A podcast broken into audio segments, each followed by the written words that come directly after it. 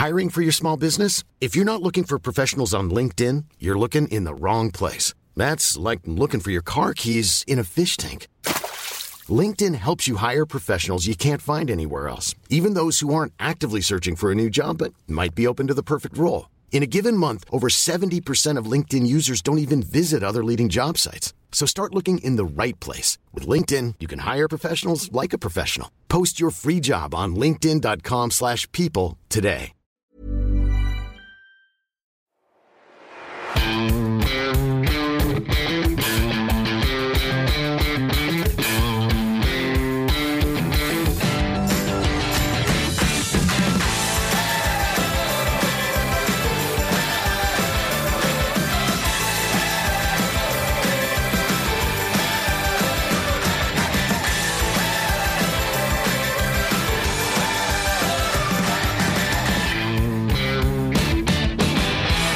Hallo und herzlich willkommen zu einer neuen Folge des Finanzrocker Podcasts. Mein Name ist Daniel Kort und heute habe ich den Unternehmer und Fulltime-Investor Stefan Waldhauser im Podcast zu Gast. Stefan ist seit 30 Jahren an der Börse aktiv, kauft Aktien und nach dem Verkauf seines Softwareunternehmens in Silicon Valley ist er auch Co-Founder eines Investmentfonds und er hat ein sehr, sehr erfolgreiches Wikifolio aufgesetzt mit mehreren Millionen investiertem Kapital. Und das sind die Themen, über die wir heute sprechen werden. Du siehst, es ist eine sehr breite Mischung, aber da sind wirklich interessante Sachen, die Stefan da auch erzählt. Gerade was das Thema Investieren in so Hochwachstumswerte aus dem Hightech-Bereich angeht. Also wie er die äh, Aktien bewertet, worauf es da ankommt und zahlreiche andere Details. Und ja, das Interview geht ziemlich in die Tiefe. Deswegen dauert es auch anderthalb Stunden. Aber ich glaube, du wirst es nicht bereuen. Ich habe die Folge jetzt ja auch schon zweimal wieder gehört und ja, also wurde auch nach dem zweiten Mal nicht langweilig und ich glaube, dir wird die Folge auch gefallen. Bevor es losgeht, wird dir diese Folge noch präsentiert von der Blogger Launch auf der Invest 2019. Denn in wenigen Wochen ist es soweit, dann öffnet die Invest in Stuttgart vom 5.4. bis zum 6.4. wieder ihre Pforten. Und auch dieses Jahr bin ich auf der Blogger Launch wieder dabei. Und das nicht alleine, sondern insgesamt sind, glaube ich, 14 oder 15 Blogger am Start. Und es sind wieder ganz, ganz viele Podcast-Gäste zu Gast. Nämlich Albert Warnecke, der Finanzvisier, der war die letzten beiden Male ja auch da. Lars Robbel ist wieder am Start. Luis Pazos ist zum ersten Mal dabei. Tim Schäfer ist zum ersten Mal dabei, kommt extra aus New York. Kolja Barkhorn ist dabei. Alex Dividendenfischer kommt extra aus Thailand rüber geflogen. Und auch die Jungs von Finanzfluss sind wieder mit dabei. Und darüber hinaus werden auch weitere Podcast-Gäste vor Ort sein, wie beispielsweise Richard Dittrich und auch Stefan Waldhauser, mit dem ich ja in dieser Folge das Interview habe. Er wird auch am Samstag Vormittag, ich glaube um 11 Uhr, beim Wikifolio-Stand einen Vortrag halten. Falls dich das interessiert, kannst du den ja dann einfach auch mitnehmen. Ich habe auch ein umfangreiches äh, Programm. Am äh, Freitag werde ich einen Vortrag halten zum Thema Vermögensaufbau mit Humankapital. Und am Samstag werde ich an einer Podiumsdiskussion mit Thomas von Finanzfluss und Kolja von Aktien mit Kopf und Richie teilnehmen. Dann hat die Börse ARD mit uns am Freitag noch was vor. Ich glaube, äh, Freitagvormittag. Darüber hinaus findest du mich und alle anderen dann auf der ähm, Blogger Launch. Die wurde diesmal nochmal komplett überarbeitet, sodass der Launch-Charakter ein bisschen besser rüberkommt. Du kannst kostenlos dabei sein und bekommst neben dem Ticket auch noch eine Fahrkarte für die öffentlichen Verkehrsmittel in Stuttgart. Wie das geht und alle weiteren Infos findest du in den Show Notes. Da äh, siehst du dann auch nochmal mein Programm und würde mich freuen, wenn wir uns da treffen und wir gehen jetzt ab zum Interview mit Stefan. Auf geht's. Herzlich willkommen zu einem neuen Finanzrocker-Interview. Meine Leitung geht heute ins fränkische Herzogenaurach zu Stefan Waldhauser und er ist Unternehmer, Fulltime-Investor, und er betreibt zwei Wikifolios, über die wir heute auch sprechen wollen. Und ich glaube, wir haben ganz, ganz viele interessante Themen für das heutige Interview. Aber bevor es losgeht, erstmal herzlich willkommen im Finanzrocker Podcast, Stefan. Alles klar bei dir? Alles klar bei mir. Hallo, vielen Dank für die Einladung. Ja, ich freue mich, dass du der auch gefolgt bist und äh, du hast eine Menge zu erzählen. Aber bevor wir da auf die Details eingehen, vielleicht magst du dich nochmal in eigenen Worten kurz vorstellen. Ja, mein Name, wie gesagt, Stefan Waldhauser bin 51 Jahre alt, wohne in Herzogenaurach in der Nähe von Nürnberg mit meiner Familie. Das heißt, äh, bin verheiratet, habe zwei Kinder, oder eigentlich sollte ich besser sagen Teenager.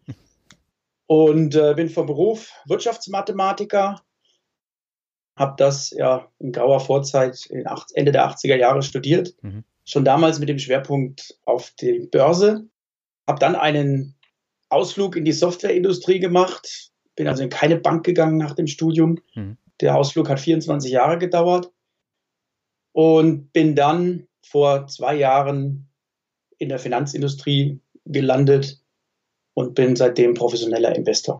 Mhm. Jetzt hast du eben schon gesagt, du hast dich schon vor Jahrzehnten angefangen mit der Börse zu beschäftigen. Wann ging es denn konkret los bei dir? Eigentlich ging es schon vor dem Studium los. Mhm. Ich hatte da so drei Schlüsselerlebnisse. Schon 1984 war ich mal auf einem Schüleraustausch in den USA mhm.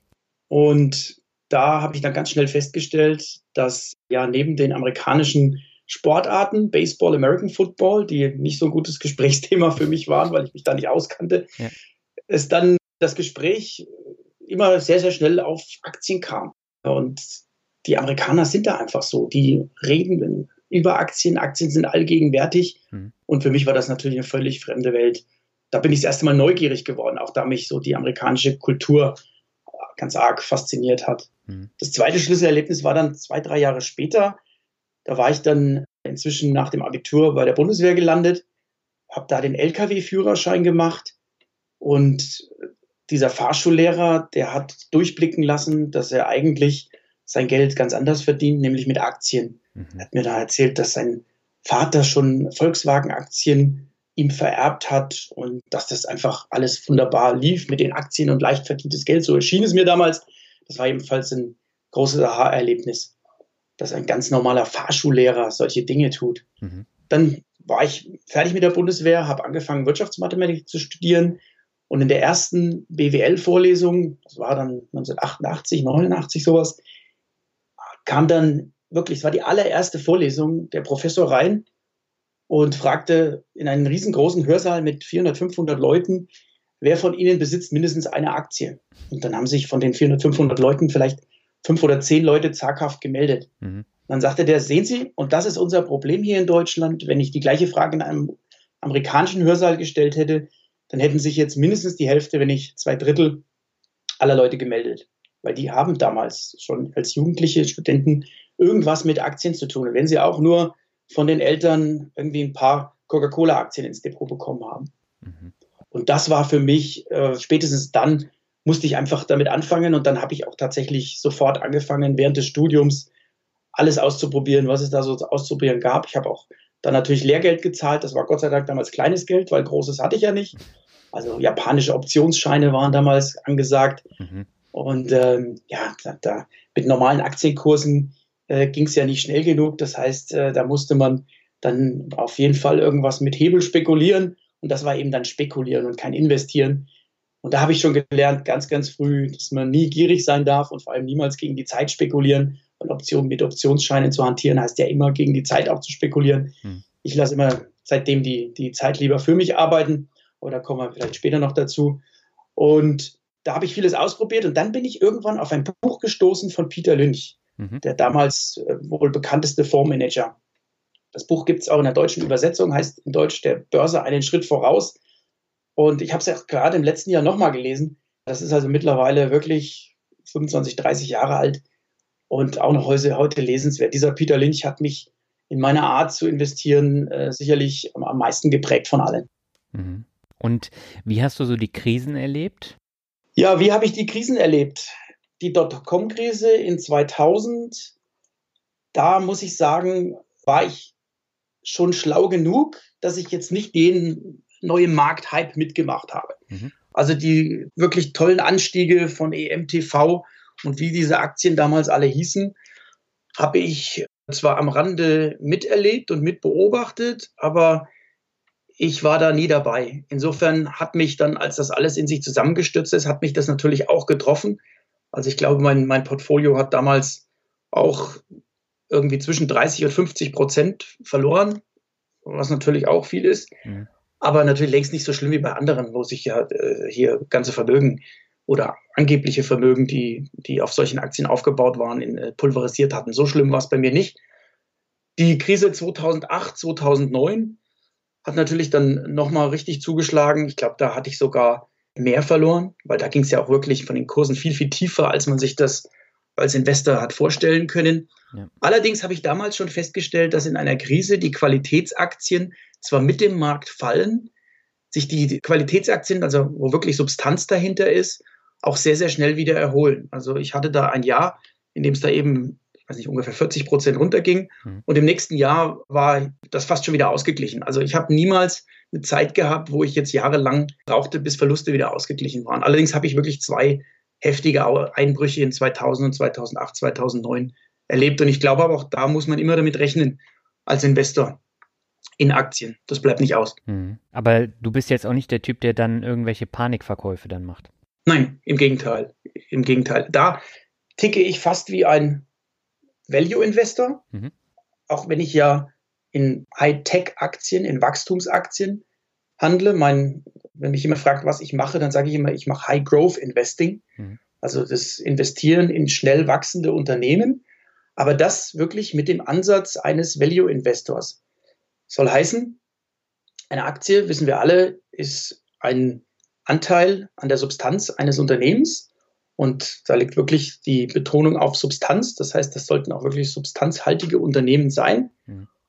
Und die Aktie ist der Anteil an sich und der Aktienkurs ist ja nur das Preisschild, was an dieser Aktie klebt. Und dieses Preisschild ändert sich ständig. Ich sage immer, das ist wie an einer Tankstelle, wo sich ständig der Preis ändert, eigentlich für die gleiche Ware.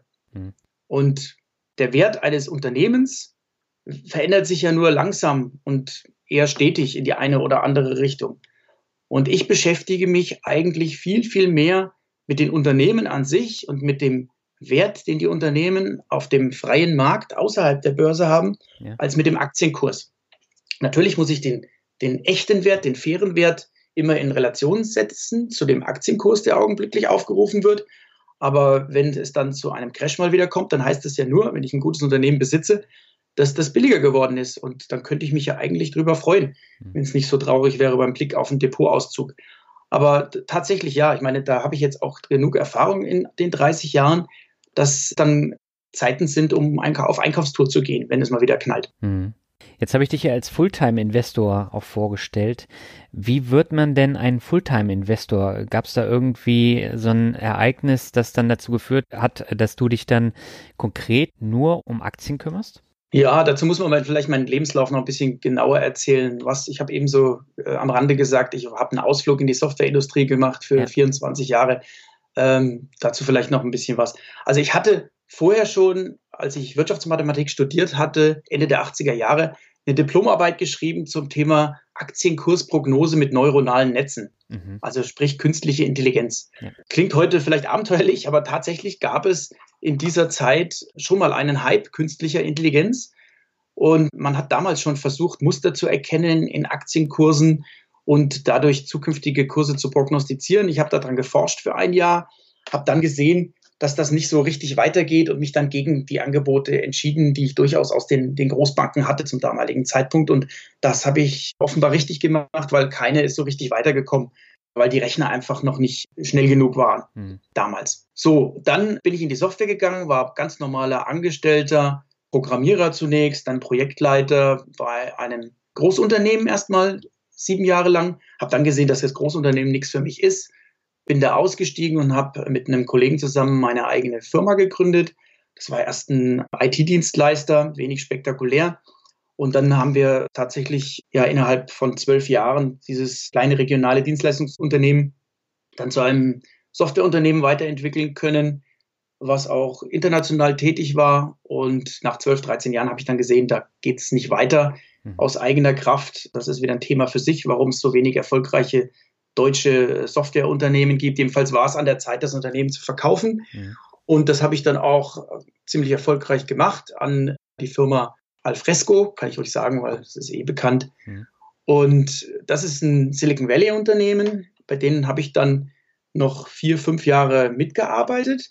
Das hat viel Spaß gemacht, weil ich war zwar immer viel im Ausland unterwegs, hatte da meine Partner vorher schon, aber das ist nochmal was ganz anderes, wenn man dann wirklich in so einem Silicon Valley Unternehmen drinsteckt und da dabei ist, wie Entscheidungen getroffen werden, wie da mit Investoren verhandelt wird und so weiter. Also das war wahrscheinlich die lehrreichsten Jahre, die ich erlebt habe. Ja, und dann aber irgendwann nach vier, fünf Jahren war diese Zeit dann auch vorbei. Und das war jetzt vor anderthalb Jahren, bin ich da raus. Und das war für mich auch eigentlich klar, dass das der Ausstieg aus der Softwareindustrie war, weil da habe ich so viel erlebt, so viel gesehen. Es war aber auch unheimlich anstrengend, ja, ständig zwischen Silicon Valley und Europa hin und her zu pendeln. Und da habe ich mich bewusst entschieden, nein, ich will das nicht wieder haben und nicht wieder bei einer, in einer ähnlichen Rolle, in einem ähnlichen Unternehmen anfangen. Mhm. Und dann habe ich im Endeffekt meine Leidenschaft, mein Hobby zum Beruf gemacht, geholfen hat, dass ich schon zwei, drei Jahre vorher mit Wikifolio begonnen habe. Das war seit 2014. Da konnte ich schon mal testen, wie sich das anfühlt, auch Verantwortung für das Geld anderer Leute zu übernehmen. Mhm. Ich meine, klar, ich investiere seit 30 Jahren, aber immer mit eigenem Geld oder dem Geld der, der Familie. Das ist das eine. Und natürlich sind die Summen, mit denen man da hantiert hat, seit der Studentenzeit angewachsen.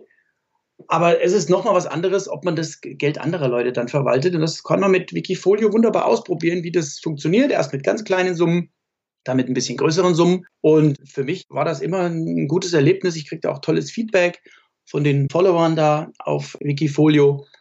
Und es hat viel, viel Spaß gemacht. Außerdem bin ich dadurch in der professionellen Asset Management Szene natürlich äh, bekannter geworden durch meine Erfolge mit Wikifolio.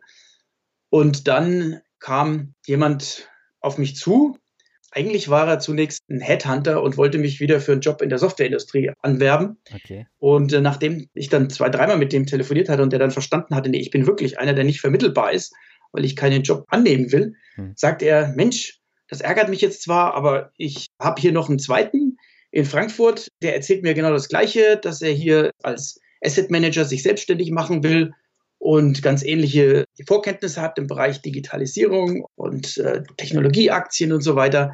Ich bringe sie jetzt mal zusammen, einfach so. Dieser andere war der Baki Irmak. Mhm. Der war aus der Deutschen Bank, dem Deutschen Bankkonzern ausgestiegen. Er war ein ehemaliger professioneller Fondsmanager schon gewesen in ganz jungen Jahren, ist ungefähr in meinem Alter. Und der Baki hat mich dann davon überzeugt, mit einem eigenen Aktienfonds tatsächlich viel bewegen und auch für die Anleger Gutes tun zu können. Ich war da erst sehr kritisch und das ist eigentlich lustig, weil ich immer auch äh, Kritiker der Fondsindustrie war und zum Teil auch noch bin. Ich habe ja einen eigenen Blog, hightechinvesting.de, und da habe ich vor zwei Jahren einen Artikel geschrieben, warum Privatanleger immer besser sein werden als professionelle Fondsmanager. Mhm. Und äh, dieser Artikel war ein ziemlicher Erfolg. Der hat bis heute, glaube ich, noch mit die meisten Leser gefunden. Und jetzt musste mich natürlich der Bucky, mein Partner, davon überzeugen, warum wir es besser machen können.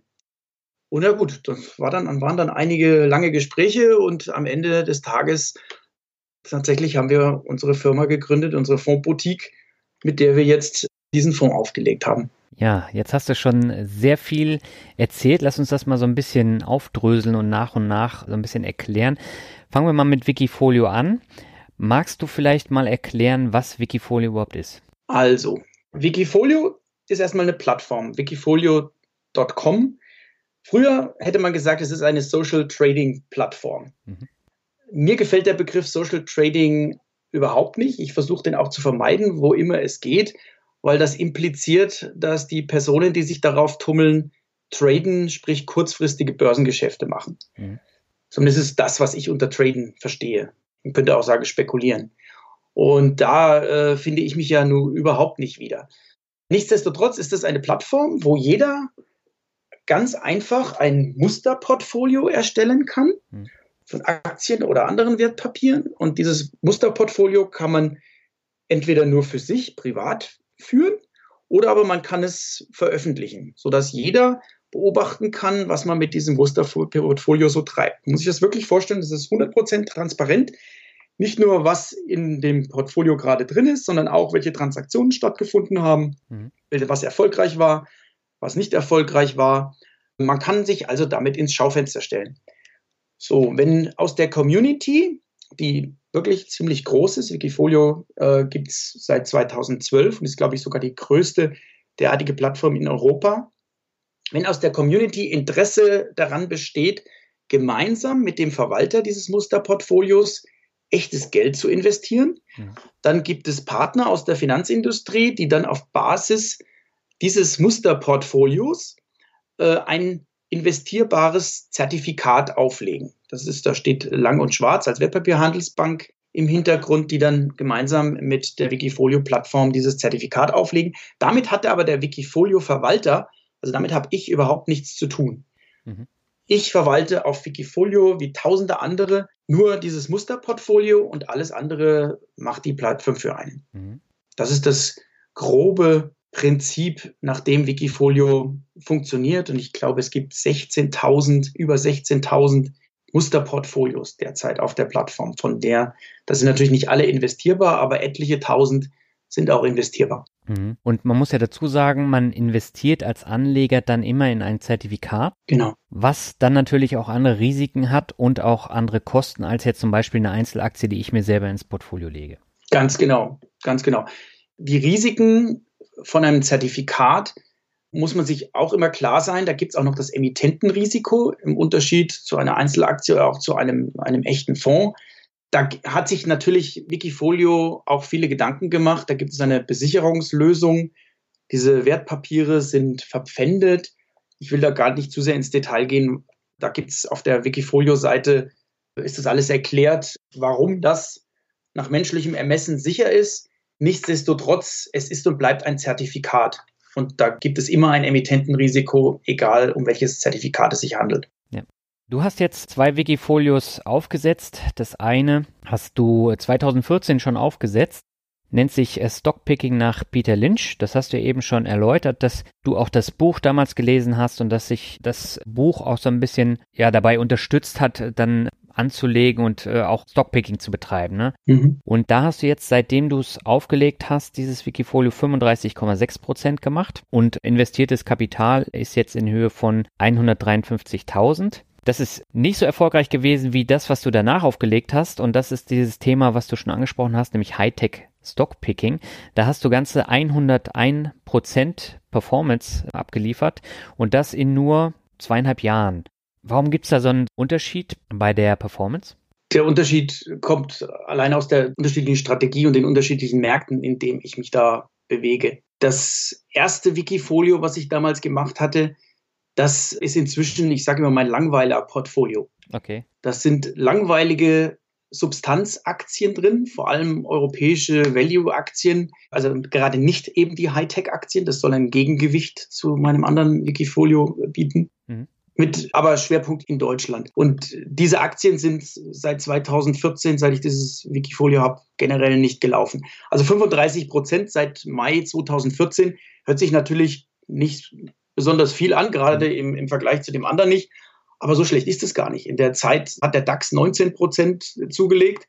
Also habe ich 15, 16 Prozent Outperformance gegenüber dem DAX. Mhm. Die Eurostox-Aktien, Eurostox 50 sogar nur 3 Prozent. Also das ist immer noch deutlich besser als ein vergleichbarer ETF und auch das ist eigentlich äh, generell nur mein Ziel. Aber es ist nicht spektakulär. Sieht man ja auch daran, dass das Kapital, was da angelegt ist, sehr, sehr bescheiden ist. Ich muss aber auch sagen, dass ich natürlich jetzt nach gerade den Erfahrungen, die ich da jetzt jahrelang in der weltweiten Tech-Industrie habe, äh, ist natürlich mein Steckenpferd und das, wo ich auch viel Zeit in die Verwaltung reinstecke, das ist das Technologieaktien-Wikifolio. Mhm. Das heißt, das ist auch kein Zufall, dass das so viel besser läuft, weil einfach ich da meine, mein IT-Wissen anbringen kann. Mhm. Das ist äh, bei dem anderen äh, Stockpicking nach Peter Lynch, äh, was ich da tue, das kann eigentlich jeder erfahrene Privatanleger. Da kann ich kein spezielles Wissen mit in die Waagschale schmeißen. Mhm. Bei dem Thema Hightech-Stockpicking sieht das schon ein bisschen anders aus, weil ich da ja wirklich das, was ich in 25 Jahren Softwareindustrie gelernt habe, gebrauchen kann. Mhm. Wenn ich mir jetzt so die Werte anschaue, die du da in dem Portfolio drin hast, ich glaube, die Hälfte davon kenne ich gar nicht. Die andere Hälfte habe ich auch in meinem Depot. Also es ist eine sehr interessante Mischung. Magst du vielleicht kurz erläutern, nach welchen Prinzipien du die Aktien auswählst? Das grundsätzliche Prinzip hatte ich ja eben schon mal versucht, äh, kurz zu erklären. Mhm. Also Tech Investing ist Value Investing. Da mache ich nichts anderes als jeder klassische Value Investor. Allerdings mit einem entscheidenden Unterschied. Das kleine Einmaleins des Value Investings, was man in jedem Buch nachlesen kann, hilft einem hier nicht weiter, weil das basiert natürlich alles auf Kennzahlen wie Kurs-Gewinn-Verhältnis und Kurs-Buchfeld-Verhältnis, solche Dinge. Mhm. Und wenn man sich das mal ein bisschen überlegt, Kurs-Gewinn-Verhältnis bei schnell wachsenden Hightech-Unternehmen, diese Unternehmen sind ja gar nicht darauf aus, Gewinne zu erzielen. Ja, diese Unternehmen sind darauf aus, einen neuen Markt zu erobern, in diesem, diesen Markt zu dominieren. Da wird alles daran gesetzt, Umsätze möglichst schnell nach oben zu schrauben. Das heißt, da mit dem Kurs-Gewinn-Verhältnis zu agieren, macht überhaupt keinen Sinn, weil das Management in der Regel auf die Gewinne überhaupt nicht achtet. Mhm. Und zwar tatsächlich zu Recht. Ich habe das lange Jahre nicht verstanden, aber das macht tatsächlich viel Sinn. Deswegen sollte man natürlich trotzdem nicht um jeden Preis diese Unternehmen kaufen. Kann ich vielleicht auch gleich noch ein bisschen äh, was dazu erzählen. Ja. Aber erstmal muss man verstehen, Kurs-Gewinn-Verhältnis ist wirklich irrelevant. Kurs-Buchwert-Verhältnis leider genauso irrelevant, weil ja, was macht denn den eigentlichen Wert dieser Unternehmen aus? Da haben wir einmal das geistige Eigentum. Mhm. So, und das geistige Eigentum von Software zum Beispiel, solange sie selbst erstellt ist, erscheint ja überhaupt nicht in der Bilanz. Mhm. Ja, das wird ja gar nicht aktiviert. Genauso diese Plattformunternehmen wie Facebook oder andere, die haben ihren Wert aus den Netzwerkeffekten. Je größer dieses Netzwerk von Leuten wird, die sich da tummeln, desto wertvoller ist jeder einzelne Benutzer, weil es dann irgendwann die Marktdominanz so groß ist, das Netzwerk so groß ist, dass das eine unheimliche Barriere ist für andere da einzudringen. Also der Burggraben, von dem der klassische Value Investor redet, ist in dem Fall der Netzwerkeffekt. Mhm. Auch diese Netzwerkeffekte tauchen in keiner Bilanz auf. Diese Werte werden immer nur dann offenbar, wenn wieder mal einer der IT-Riesen wie Oracle oder Microsoft oder auch SAP eines dieser Unternehmen für einen atemberaubenden Preis von der Börse wegkauft, dann wundert man sich immer, was ist denn jetzt passiert? Die haben das Zehnfache, das Zwanzigfache des Umsatzes gezahlt. Hm. Aber das machen die natürlich äh, trotzdem aus gutem Grund. Ja, die können auch rechnen bei der SAP, die wissen, warum sie gerade den 20-fachen Umsatz für Qualtrics äh, ausgegeben haben. Hm. Insofern, da muss man andere Spielregeln kennenlernen. Und damit habe ich ja einige Jahre zugebracht, das zu verstehen. Und das habe ich mir jetzt auch zur Aufgabe gemacht, hier im deutschsprachigen Raum ein bisschen voranzubringen, dieses Wissen zu verteilen, weil ich habe festgestellt, das gibt es hier eigentlich noch sehr, sehr wenig Literatur und daher auch äh, dieser Blog hightechinvesting.de, wo ich diese Strategie immer wieder versuche zu erklären. Mhm. Lass uns noch mal ganz kurz ein bisschen genauer auf die Werte eingehen. Also du hast hier Facebook drin, du hast Amazon drin, Baidu, Alphabet, Alibaba, PayPal, Tencent, Microsoft. Das kennen die meisten. Aber jetzt ja. sind da so Werte drin, die sind absolute Outperformer, von denen habe ich noch nie gehört. Zum Beispiel eine Twilio Incorporated mit 264 Prozent. Dann äh, Shopify sagt mir schon was, aber als Aktie äh, hätte ich die jetzt nie gekauft. Die hat 292 Prozent gemacht. Eine Square hat 382 Prozent gemacht und eine Trade Desk hat 221 Prozent gemacht. Wie kommst du auf solche Werte? Ja, wie komme ich auf solche Werte? Indem ich die Märkte kenne und beobachte, in denen sich diese Unternehmen tummeln. Also ich beobachte schon eine ganze Reihe auch vorbörsliche Werte im Silicon Valley meistens, aber auch teilweise in anderen, anderen Regionen. Und wenn die dann an die Börse gehen, dann versuche ich, kaufe niemals direkt zum IPO, da ist es meistens gehypt. Mhm. Aber ich beobachte dann so das erste halbe Jahr, ein Jahr nach dem IPO diese Werte und führe auch Gespräche über diese Unternehmen. Oftmals reicht mein Netzwerk, wenn nicht bis ins Unternehmen, dann aber zumindest irgendwo zu einem Wettbewerber oder zu einem Partnerunternehmen oder irgendwo bekomme ich jedenfalls gute Informationen her. Da gibt's, es gibt natürlich auch im Internet verfügbare äh, Quellen, Seeking Alpha zum Beispiel, in denen man sich gut informieren kann. Hm. Und wenn ich dann überzeugt bin, steige ich früh ein. Mhm. Und das macht es dann aus, dass man solche dreistelligen Gewinne erzielen kann.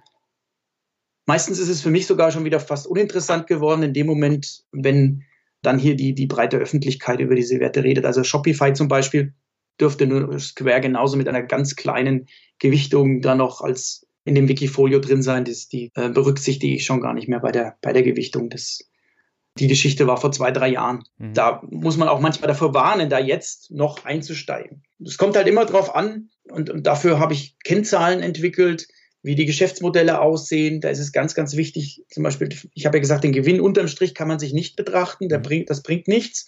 Aber man kann sich natürlich die Gewinn- und Verlustrechnung angucken und kann schauen, wie sieht es denn mit der Rohertragsmarge aus? Also die Amerikaner sagen Gross Margin dazu. Das ist in der Gewinn- und Verlustrechnung eigentlich die wichtigste Kennzahl, ja. weil dies sagt aus, in dem Moment, wenn das Unternehmen seine Strategie verändert und die auf Gewinnmaximierung hin das Unternehmen steuert und nicht mehr auf Umsatzmaximierung, mhm. wie profitabel das Unternehmen dann sehr schnell werden kann. Das sind so Dinge, die man einfach äh, wissen muss.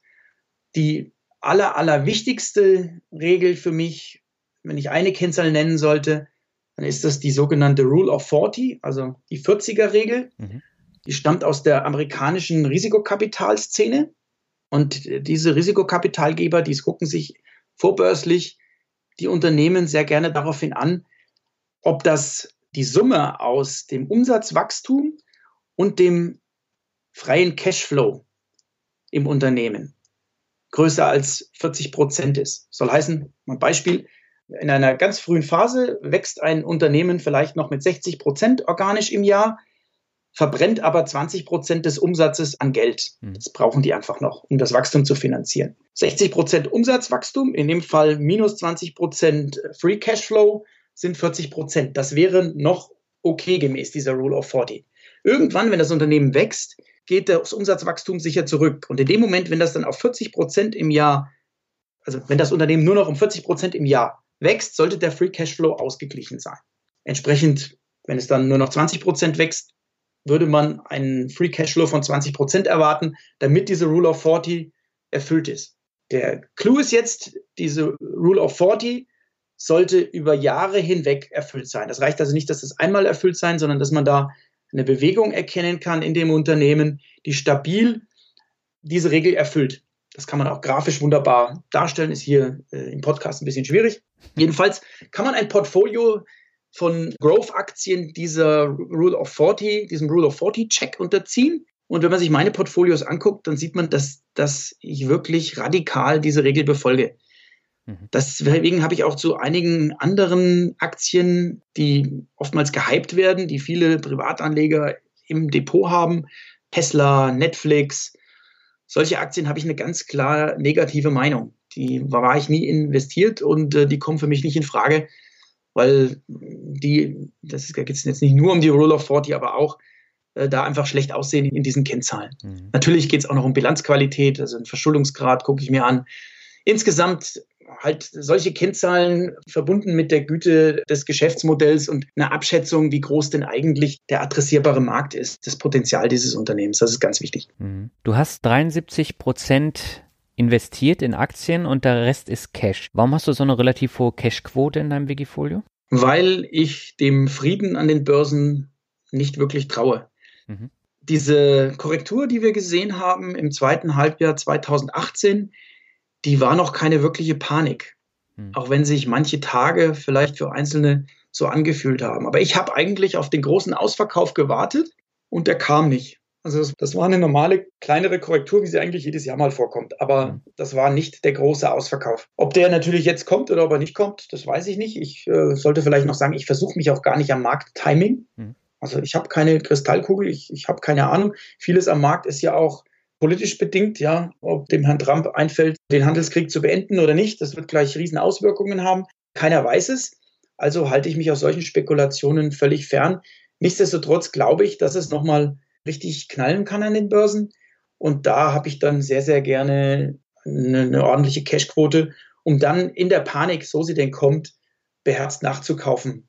Denn die Qualität in den Unternehmen ändert sich ja dadurch nicht. Mhm. Wäre das auch generell so ein Ratschlag für dich, dass man immer eine höhere Cashquote, mal abgesehen von der Rücklage, die man sowieso bilden sollte, dass man immer eine höhere Cashquote dann hat, gerade für solche Fälle? Also mein persönlicher Ratschlag wäre ja, aber das ist meine Art zu investieren. Dadurch verschenkt man natürlich in der Aufwärtsbewegung auch etliches an Potenzial und Performance.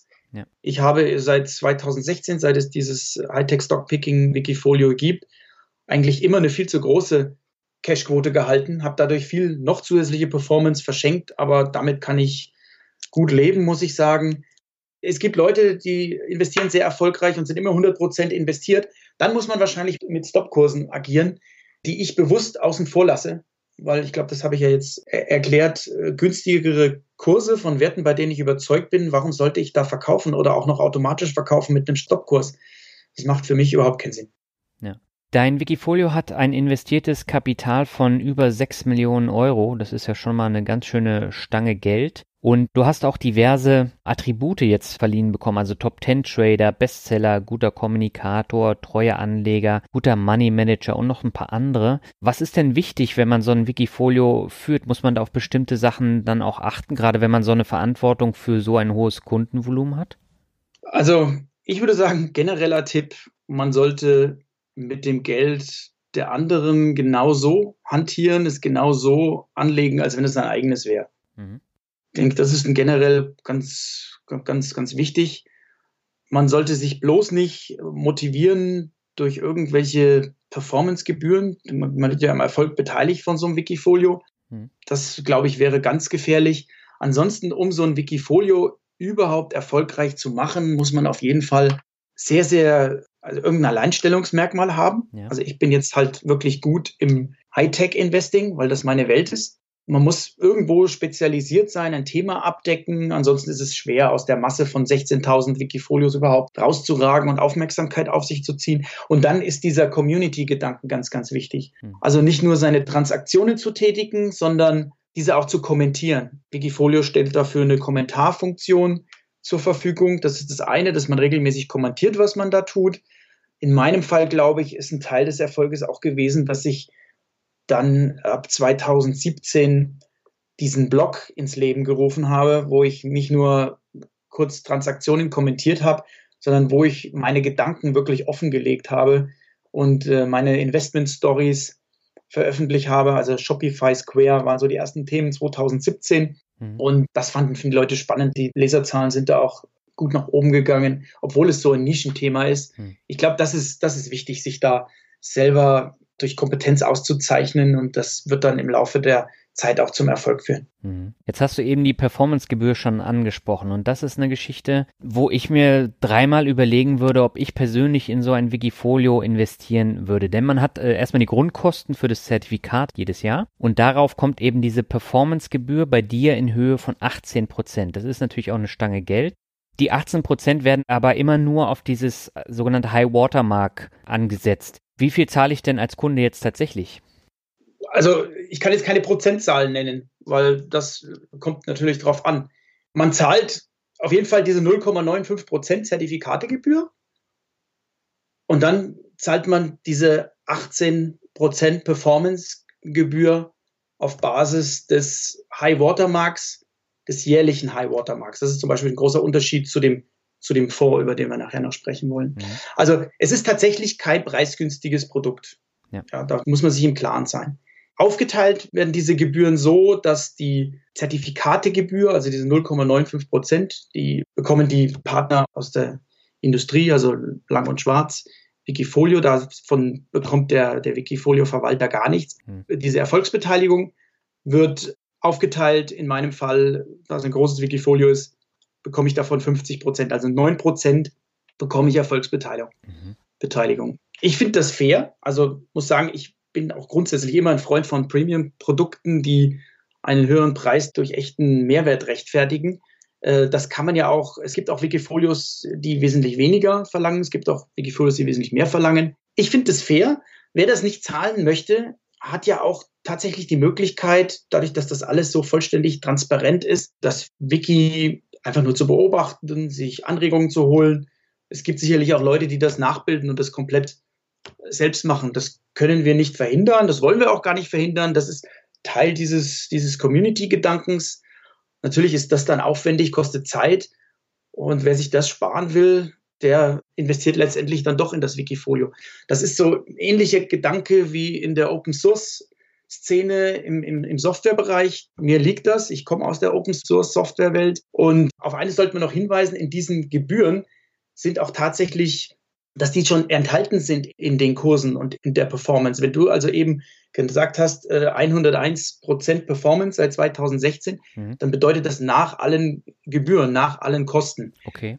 Äh, natürlich kann man sagen, Mensch, Das wäre ja noch viel mehr, wenn diese Gebühren nicht angefallen wären. Und das wäre ja. tatsächlich auch noch mehr. Aber so ist das tatsächlich. Allerdings vielleicht eins noch, auch für Leute, betrifft jetzt nicht so sehr mein Wikifolio, für Leute, die viel handeln, die zahlen ja jedes Mal, wenn sie in Einzelaktien investieren, Transaktionsgebühren an die Bank für jede Transaktion. Ja. Teilweise machen diese Leute ja Daytrading und zahlen da jeden Tag. Diese Transaktionsgebühren für das Handeln einzelner Aktien in dem Portfolio entfallen da komplett beim Wikifolio. Also diese Gebühren fallen komplett weg. Fällt jetzt bei mir nicht so ins Gewicht, weil ich als Investor ja nicht oft umschichte. Bei anderen macht das sogar so viel aus, dass ich sogar Leute kenne, die für ihre eigene Vermögensverwaltung, also zu einer Anlage eigenen Geldes, ein Wikifolio ins Leben rufen um, obwohl sie da Gebühren zahlen müssen, mhm. aber sie verwalten damit ihr eigenes Geld, weil sie sich die Transaktionsgebühren sparen. Mhm. Aber das äh, bedeutet ja, das ist schon etwas mehr als ein Taschengeld, was dann am Ende bei rumkommt, bei so einem Wikifolio, wenn es wirklich gut läuft. Ja, also bei so einem solchen Volumen, wie ich da jetzt mittlerweile habe, sechs Millionen, kann man da durchaus Geld verdienen. Mhm. Aber ich kann es nur noch mal sagen, das sollte niemals der Antrieb sein und es ist auch nicht planbar. Es gibt 16.000 Wikifolios. Ja. Ich bin auf jeden Fall unter den Top 5, was das Volumen angeht. Ich würde mal sagen, von den 16.000 Wikifolios gibt es vielleicht eins von 500 oder eins von 1000, womit wirklich gutes Geld verdient wird. Mhm. Ich kann nur warnen, jetzt als junger Hobbybörsianer mit Wikifolio zu beginnen, in der Hoffnung auf leicht und im schlimmsten Fall noch schnell verdientes Geld. Ja. Äh, das geht mit Sicherheit schief und wäre auch der völlig falsche Anreiz. Ich glaube, dass man mit so einer Grundeinstellung auch niemals erfolgreich sein kann. Ich glaube auch, dass es bei mir so gut funktioniert, weil ich durch meine finanzielle Unabhängigkeit das nie so betrachtet habe und mich jetzt manchmal selber wundere, dass tatsächlich jetzt solche Summen da zustande gekommen sind. Hm. Ich kann das absolut nachvollziehen. Als ich äh, damals mich mit Wikifolio ein bisschen mehr auseinandergesetzt habe, das war 2014, da habe ich dann auch zwei Zertifikate auf Wikifolios gekauft, einfach um mal dieses Prinzip zu verstehen und habe mir im gleichen Atemzug auch selber Wikifolios angelegt, einfach um mal zu gucken, wie das Ganze funktioniert. Und die beiden Dinger, die laufen immer noch. Das eine war ein äh, ziemlicher Reinfall, das hat jetzt in vier Jahren minus 0,7 Prozent gemacht. Und das andere hat ich habe es kaum angefasst, ganze 84,6 Prozent gemacht seit November 2014. Und äh, das fand ich zum Beispiel ganz interessant, als ich gestern dann da wieder reingeguckt habe nach Jahren, weil ich da einfach nichts geändert habe und es einfach lief und trotzdem lief es gut. Aber anfangs habe ich da eben auch gedacht, naja, das wäre ja auch was, um ein bisschen Geld zu verdienen. Das war noch vor dem Blog. Und ja, jetzt strebe ich es eigentlich auch nicht mehr an, aber interessant finde ich dieses Prinzip schon. Also vielleicht kann ich dir raten, da mal den Zwischenschritt zu gehen. Wenn ich das jetzt richtig verstanden habe, dann hast du ein privates Wikifolio, hast es aber gar nicht veröffentlicht, richtig? Genau. Richtig. Gut, du kannst es ja jetzt veröffentlichen und ich glaube, hm. äh, viele deiner Leser werden da bestimmt daran interessiert. Deine Leser sage ich denn, deine Zuhörer werden da bestimmt interessiert daran. Ja. Du kannst es veröffentlichen, du musst es aber nicht investierbar machen. Also du kannst es veröffentlichen, dann kann jeder schauen, was der Daniel da so treibt, aber du musst es nicht investierbar machen. Das ist dann der nächste Schritt. Hm wenn sich Leute dafür interessieren, dann kannst du es investierbar machen. Aber es gibt auch viele Leute, die haben ein öffentliches Wikifolio, sind aber gar nicht daran interessiert, es investierbar zu machen, weil sie auch die Verantwortung nicht möchten, die einfach damit einhergeht, wenn man dann für das Geld anderer verantwortlich ist. Hm. Ja, weil diese Verantwortung, die ist natürlich dann auch wieder eine Geschichte, wo man dann drauf achten muss. Ich hatte mal irgendwann mit einem Kontakt, der hatte bei dieser israelischen Plattform, bei eToro, hatte der als Trader sehr großen Erfolg und der hatte auch irgendwie geschrieben, er war zwei Monate krank. Was passiert dann mit dem Portfolio, ne? Und das sind so Geschichten, wo ich dann auch mal Bauchschmerzen hätte, mein Geld da in, in so ein Wikifolio oder in so ein eToro-Portfolio zu investieren. Und ich denke, da ist ganz, ganz wichtig, dass die Anlagestrategie eben zu diesem Setup passt, dass da eben nur ein einziger Wikifolio-Manager ist. Du hast gerade selber gesagt, du hast seit zwei Jahren nicht mehr in dein Wikifolio reingeguckt und es hat sich wunderbar entwickelt. Mhm. Das heißt, du hast da Qualitätsaktien drin, die gar nicht danach verlangen, dass du jeden Tag drauf guckst. Mhm. So sollte das bei mir auch sein. Ja? ja? Also jemand, der eine Trading-Strategie fährt und da wirklich ja jeden Tag handeln muss, der muss natürlich tatsächlich seine Positionen glattstellen, bevor er in den Urlaub geht und bevor ihm ein Stein auf den Kopf fällt. Also das halte ich auch für sehr, sehr bedenklich. Aber jemand, der mit einem mittel- oder langfristigen Investmentansatz daran geht, der hat da auch meiner Meinung nach keine Probleme. Mhm. Es gibt ja noch ein weiteres Problem, über das ich ganz gerne mit dir sprechen würde bei diesen Wikifolios. Und zwar, ich habe, als ich meinen Blog damals gegründet habe, viel zum Thema Levermann gemacht. Und da gibt's ja, ich glaube, das ist das größte Wikifolio mittlerweile. Und zwar Qualität angelehnt an Susanne Levermann vom Trader Leise. Und der hat ganze 253,6 Prozent seit 2012 gemacht. Das ist ja schon eine riesengroße Menge. Und der hat ein investiertes Kapital von 16 Millionen Euro. Das ist auch schon mal eine Hausnummer. Aber er hat natürlich durch diesen Erfolg auch ein ganz anderes Problem. Und zwar beeinflusst er die Börsenkurse von diesen kleinen Unternehmen, die er dann da kauft. Kannst du da das Problem mal so ein bisschen erläutern? Warum hat er da so einen Einfluss? Ich kann jetzt gar nicht bestätigen, dass er den Einfluss hat, aber theoretisch wäre das natürlich möglich, hm. in dem Moment, wenn er mit marktengen Titeln handelt. Hm. Also Titel, die mit relativ kleinen Umsätzen an der Börse ihre Kurse bewegen. Wenn das der Fall ist, dann kann natürlich passieren, durch den Kauf von entsprechenden Wikifolio-Zertifikaten, wo dieser marktenge Titel drin ist. Ja. Wenn das ein entsprechendes Volumen annimmt, dann wird dieser Titel natürlich an der Börse gekauft. Und wenn dadurch der Kurs steigt, kann der Kurs des Wikifolio-Zertifikats nach oben gehen, mhm. was dann vielleicht weitere Anleger anlocken könnte. Und im schlimmsten Fall, ich sage bewusst schlimmsten Fall, weil kurzfristig ist es natürlich der beste Fall, der Kurs des Wikifolios steigt, aber das ist natürlich kein echter Anstieg, kein nachhaltiger Anstieg, sondern das ist künstlich hervorgerufen ja. und dürfte so nicht sein. Weil es ist im Endeffekt eine Spirale, die dann auch in die andere Richtung wirkt. In dem Moment, wenn dieser Wikifolio-Verwalter aus diesen marktengen Werten aussteigen will oder auch nur reduzieren will, drückt er damit die Kurse. Das heißt, dieses, dieser Hebel wirkt in beide Richtungen. Ja. Es ist jedenfalls eine Situation, in die man nicht kommen möchte. Und dem kann man begegnen. Ich mache das, indem ich mir ganz klare Regeln gegeben habe. Ich handle in dem Wikifolio nur Werte mit mindestens einer Milliarde Dollar Marktkapitalisierung. Da kann ich dann ganz, ganz sicher sein, gerade weil diese Titel, die ich handle, auch in seltensten Fällen in Deutschland gehandelt werden, sondern das in den USA ist, dass ich mit diesen sechs Millionen Wikifolio, selbst wenn es zehnmal so viel wäre, da würde ich mit Sicherheit keine Kurse bewegen. Und das ist mir, mir ganz, ganz wichtig, hm. weil es eben in beide Richtungen das Pendel ausschlagen kann.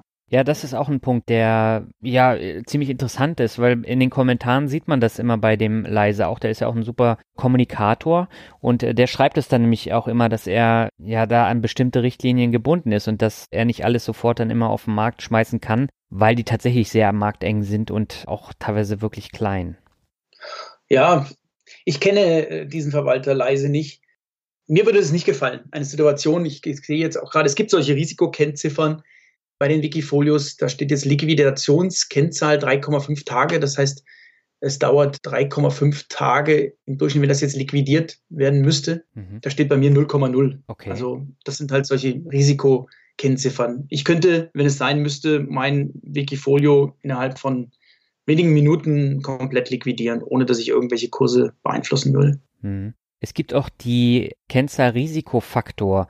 Kannst du kurz erzählen, was dahinter steckt? Risikofaktor, da geht es um die Volatilität. Mhm. Und zwar ein, ein Risikofaktor von 1,0 würde bedeuten, dass das Wikifolio genauso schwankt wie eine durchschnittliche, ich glaube, Eurostox-Aktie, eine Standardaktie. Mhm. Bei mir ist es 1,1. Das heißt, eine um 10% erhöhte Volatilität gegenüber einer Eurostox-Aktie. Mhm. Das wäre natürlich besser, wenn das unter 1 wäre, ist aber mit den Technologieaktien wohl nicht zu machen. Mhm. Ja, also der Leiser hat jetzt hier eine von 0,7. Also das äh, schwankt da nicht so. Ja, ich, ich kenne sein Portfolio nicht. Hm. Ja, finde ich nur interessant, weil er ja gerade so viele kleine Aktien dann auch drin hat. Also das Wikifolio verfolge ich jetzt wirklich seit vier Jahren und ich bin immer wieder begeistert, wie gut es funktioniert, dieses Levermann-Prinzip, was ja durchaus nochmal aufwendiger ist, als wenn man jetzt normal anlegt nach Kennzahlen. Ja, das ist, es ist sehr wirklich ein, ein, interessantes Prinzip, kann ich auch jedem nur empfehlen. Das Buch von Susan Levermann ja. gibt da ein äh, relativ kleines, überschaubares Büchlein. Ich äh, habe den Titel jetzt leider nicht gerade nicht im Kopf, wo sie genau beschreibt, wie sie diese Aktien auswählt Susan Levermann ist eine erfolgreiche Fondsmanagerin gewesen, die dann ausgestiegen ist aus der professionellen Asset Management Szene und jetzt ganz andere Dinge tut und der Branche hinterlassen hat sie diese Art und Weise, diese Strategie, wie sie investiert hat. Und in diesem Wikifolio funktioniert es offenbar sehr gut.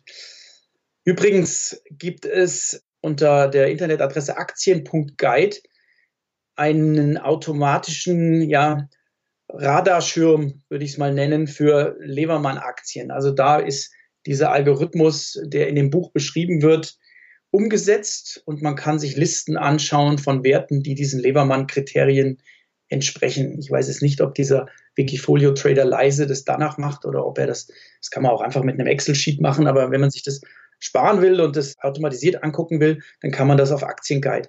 Genau. Ich erwähne diesen Aktienguide, weil das, was ich mache, mein, mein High Growth Investing und die Kennzahlen, die ich benutze, die ja ganz andere sind als die Susan Levermann, die sind auch mittlerweile auf Aktien.guide umgesetzt, sodass man sich da anschauen kann, welche Aktien da gemäß meiner Strategie für ein Investment in Frage kommen könnten. Das muss natürlich immer noch kein gutes Investment sein, weil die Zahlen sind das eine, aber dann gehört schon noch menschliche Expertise dazu, sich neben den Zahlen auch Geschäftsmodelle, Hintergründe anzugucken, um dann die menschliche Entscheidung zu treffen. Ist das ein gutes, eine gute Sache oder nicht? Aber so als Radarschirm benutze ich diesen Aktienguide sehr, sehr gerne, einfach weil man dadurch von diesen über 5000 Aktien, die in dem Universum beobachtet werden, wirklich nichts verpasst, wo dann schon die Zahlen mal stimmen. Also für mich ist das sehr wertvoll. Ich habe auch einen sehr ausführlichen Artikel zur Levermann-Strategie äh, damals geschrieben. Ich glaube 2015 war das. Und äh, da ist Aktien.guide nämlich auch verlinkt. Ich packe das auch nochmal in die Shownotes. Und das Buch heißt übrigens Der entspannte Weg zum Reichtum. War eins der ersten Börsenbücher, die ich gelesen habe. Und ich bin immer noch davon völlig begeistert. Also kann ich jedem blind empfehlen, dieses Buch.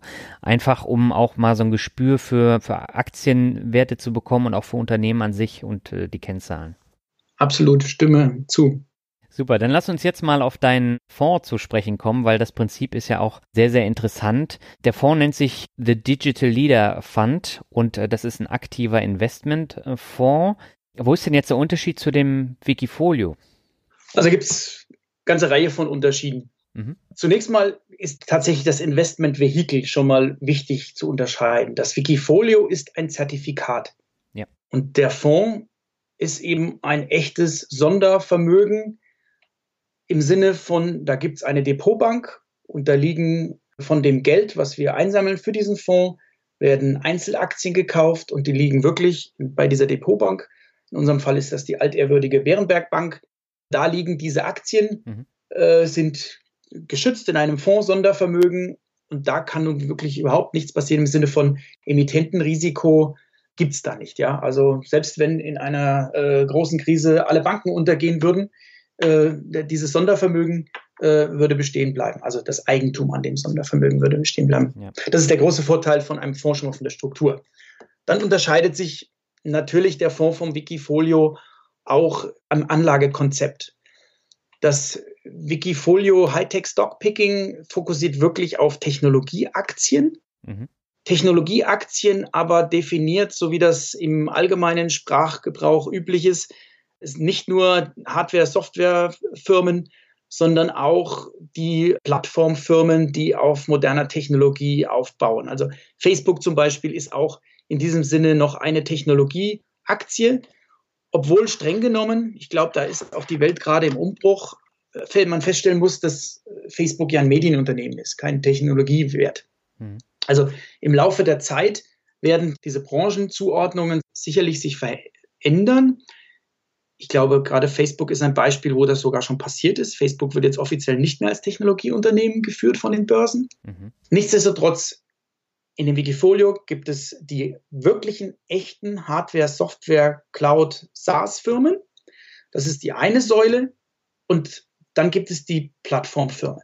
So, und diesen beiden Säulen, die haben wir in dem Fonds genauso. Wir nennen die, die Technologiefirmen, nennen wir da Digital Enabler, mhm. im Sinne von, das sind die Unternehmen, die Digitalisierung erst ermöglichen, die Architekten der digitalen Welt könnte man diese Unternehmen auch nennen. Ja. Und diese Plattformfirmen, die nennen wir Digital Business Leader, das sind die Unternehmen, meistens noch relativ jung, die gar keine große Vergangenheit haben, sondern in der digitalen Welt gegründet wurden und mit ihren digitalen, disruptiven Geschäftsmodellen etablierte Branchen durcheinanderwirbeln. Mhm. Sind das Parallelen im Portfolio. Dann gibt es aber, der, der Fonds hat den Anspruch, komplett all, in, in all diejenigen Unternehmen zu investieren, die von der Digitalisierung profitieren. Mhm. Und unserer Meinung nach gibt es da noch eine ganz wichtige zusätzliche Kategorie zu denen, die ich genannt habe.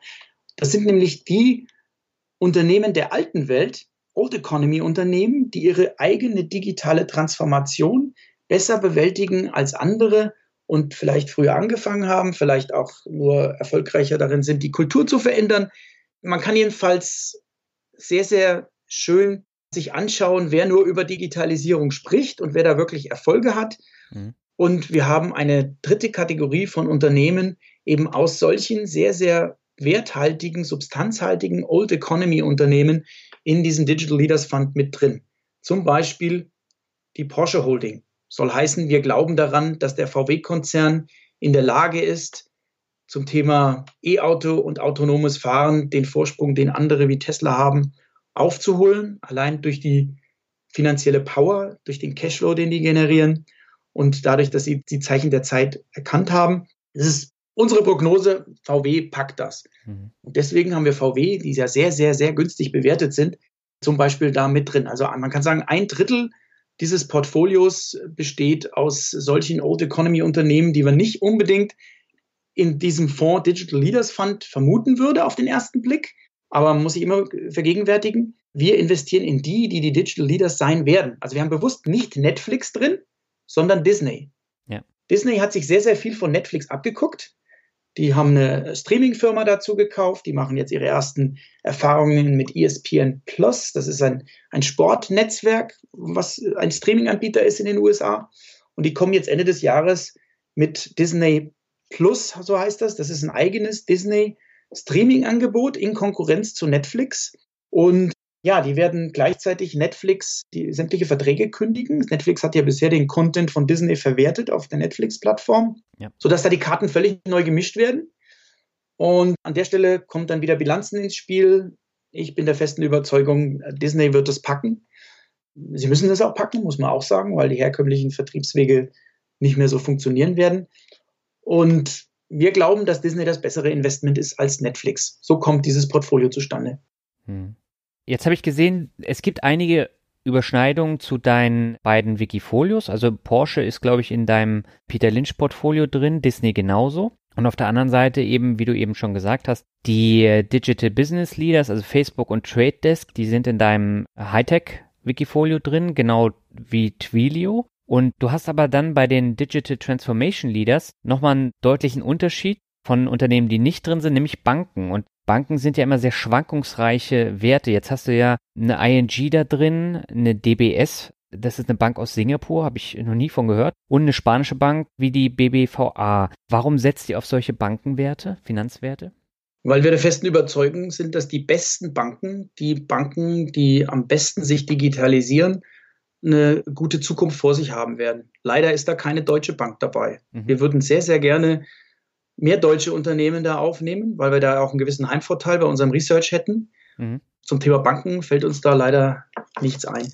Äh, man muss dazu sagen, mein Partner Baki Irmak, der ja mal der Co-Fondsmanager ist, wir sind da ja zu zweit, mhm. der kommt aus der Bankenwelt und in seiner letzten Rolle hätte der die Digitalisierung der Deutschen Bank vorwärts treiben sollen, muss ich sagen, oder er hat sie vorwärts getrieben. Mhm.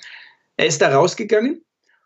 Er kennt sich allerdings, kann man sich ja vorstellen, sehr, sehr gut aus, was da für Probleme äh, auftauchen, auch ähm, wie es in Deutschland bei den Banken aussieht und vor allen Dingen, wie man bei den Wettbewerbern, bei den Banken ganz gut beobachten kann, wo sie stehen bei der Digitalisierung.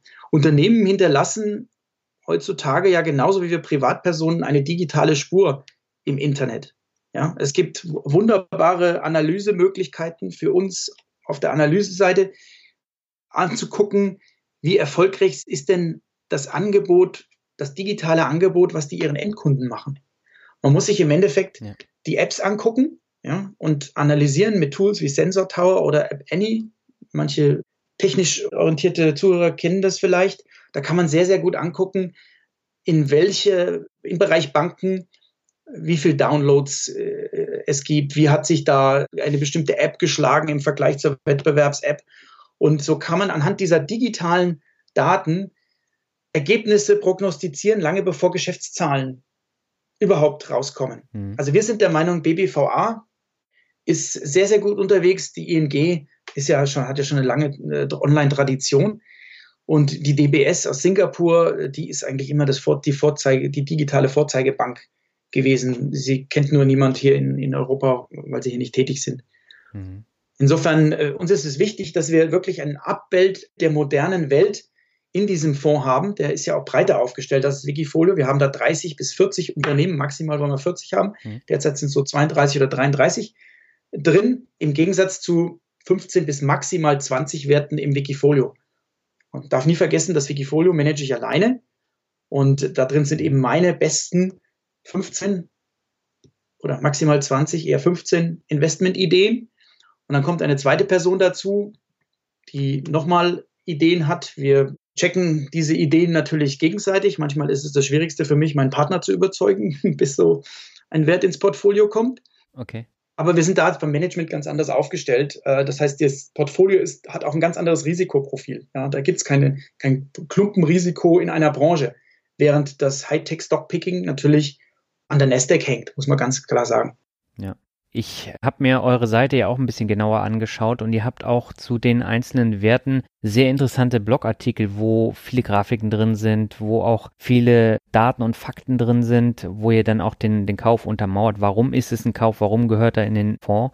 Und da sollte eigentlich jeder mal einen Blick reinwerfen, weil das finde ich ganz interessant, gerade bei Werten, wo man überhaupt keine Ahnung hat, dass man dann doch ein gewisses Bild davon bekommt. Und bei der DBS ist der Artikel zum Beispiel sehr, sehr gut, finde ich. Ja, den habe auch nicht ich geschrieben, den hat mein Partner geschrieben. Er kommt aus der Bankenszene, ja. Er kann das einfach äh, viel besser erklären als einer, der, der, der jetzt nur Journalist wäre oder so. Hm.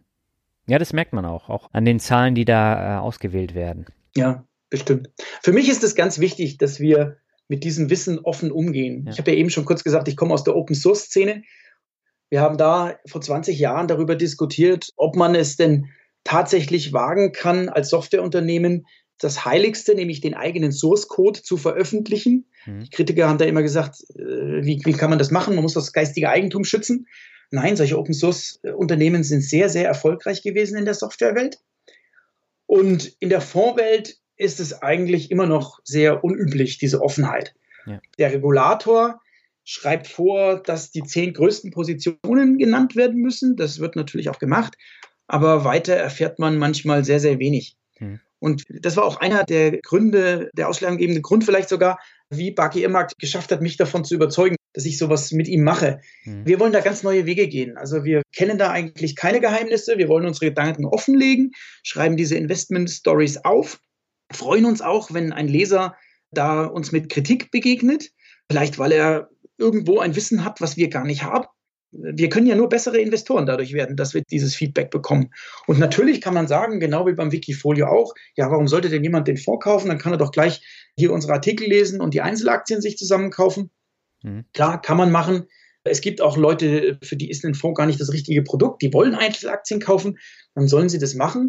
Aber wir wollen damit ja die große Masse erreichen, die man übrigens mit dem Wikifolio gar nicht erreichen kann.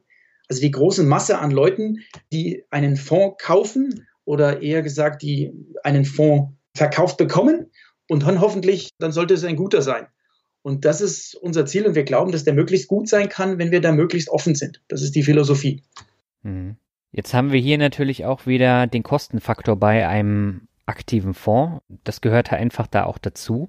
Bei euch ist der aber relativ teuer wieder im, im Vergleich jetzt auch zu anderen.